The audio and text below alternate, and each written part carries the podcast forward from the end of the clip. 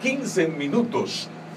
Nuevamente damos paso a Juan Carlos Florentino. De verdad que ustedes como que tenían deseo de escucharme. Sí, Porque- claro.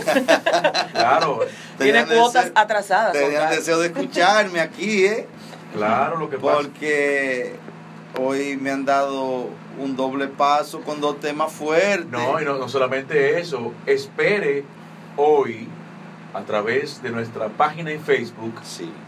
Muchos de los temas que usted ha tratado. Vamos también a subirlo en diferido para que la gente sepa que Juan Carlos Florentino ha tratado el tema que tiene que ver con las tarjetas de crédito. Ahora hay otro tema Más fuerte. más fuerte. Más Juan Carlos Florentino. Atención usuarios del sistema telefónico de una compañía en específico. Pero lo ideal es que le pongan mucha atención. No a esta denuncia, porque no es una denuncia, es una advertencia.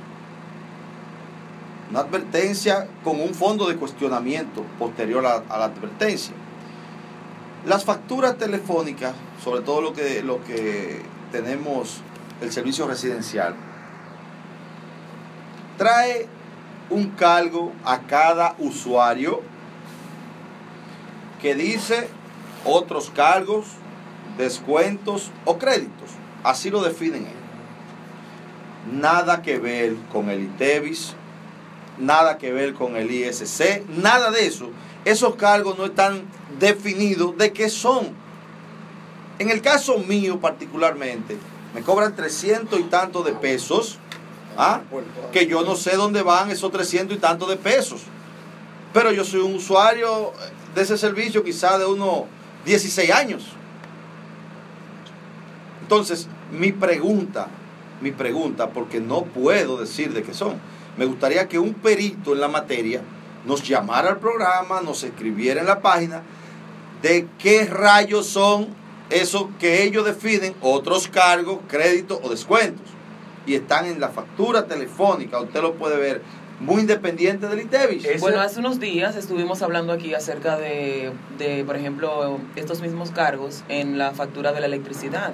Y yo creo que Luz del Carmen había hecho referencia de que había solicitado a través de Proconsumidor y también eh, Protecom y que se podían hacer este tipo de denuncias. Hemos visto muchos casos. Yo tengo uno muy particular en el- de mi padre que anteriormente cuando tú tenías, por ejemplo, un inconveniente con una compañía como, e- como estas, que son de- tan relevantes, Poderosas. poderosas, tú entendías que era perder el tiempo y mi papá le ganó. Y tuvieron que reponerle y devolverle dinero y todo. Lo que pasa es que nosotros estamos muy mal acostumbrados a simplemente hacer el pago, a no investigar, a no preguntar. Y eso que tú dices, yo sé que también es la interrogante de muchos usuarios que cuando ven su factura que tiene estos cargos que simplemente son etiquetados como u otros y ya. La gente no pregunta, lo paga y lo deja así.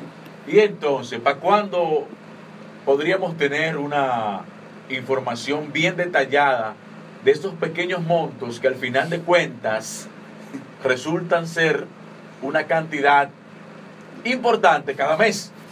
Porque le cobran a Juan Carlos, le cobran a Duris Green, le cobran a fulano, mengano, Sí. y cuando viene a ver, todos juntos constituye una gran cantidad de Eso es igual en los supermercados, los Claro. centavos que no te devuelven. Exacto. El peso que te sobra que no lo devuelven. Es importante, nosotros vamos a repetir de verdad la importancia que tiene para este programa y para el pueblo de la Romana que escucha este medio, la visita de nuestro amigo Raimundo Castillo, una persona que conoce de estos temas. Y estamos ya eh, haciendo los amarres, los aprestos, para ver cómo a Juan Carlos Florentino, que ha traído aquí dos temas importantes, podremos invitar. Y entonces, eh, Joan y, el- el pueblo de la Romana, es como dice la compañera Nuris.